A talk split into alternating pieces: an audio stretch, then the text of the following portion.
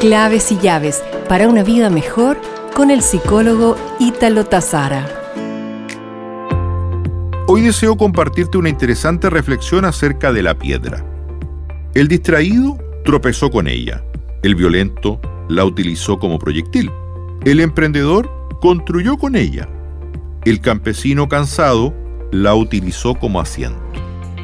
Para los niños fue un juguete. David mató a Goliat y Miguel Ángel le sacó más bella escultura. En todos los casos, la diferencia no estuvo en la piedra, sino en la persona. No existe piedra en el camino que no puedas aprovechar para el propio crecimiento personal. Recuerda entonces, los ojos no sirven de nada si la mente, obviamente, no quiere ver. Nos reencontraremos pronto con más claves y llaves para una vida mejor.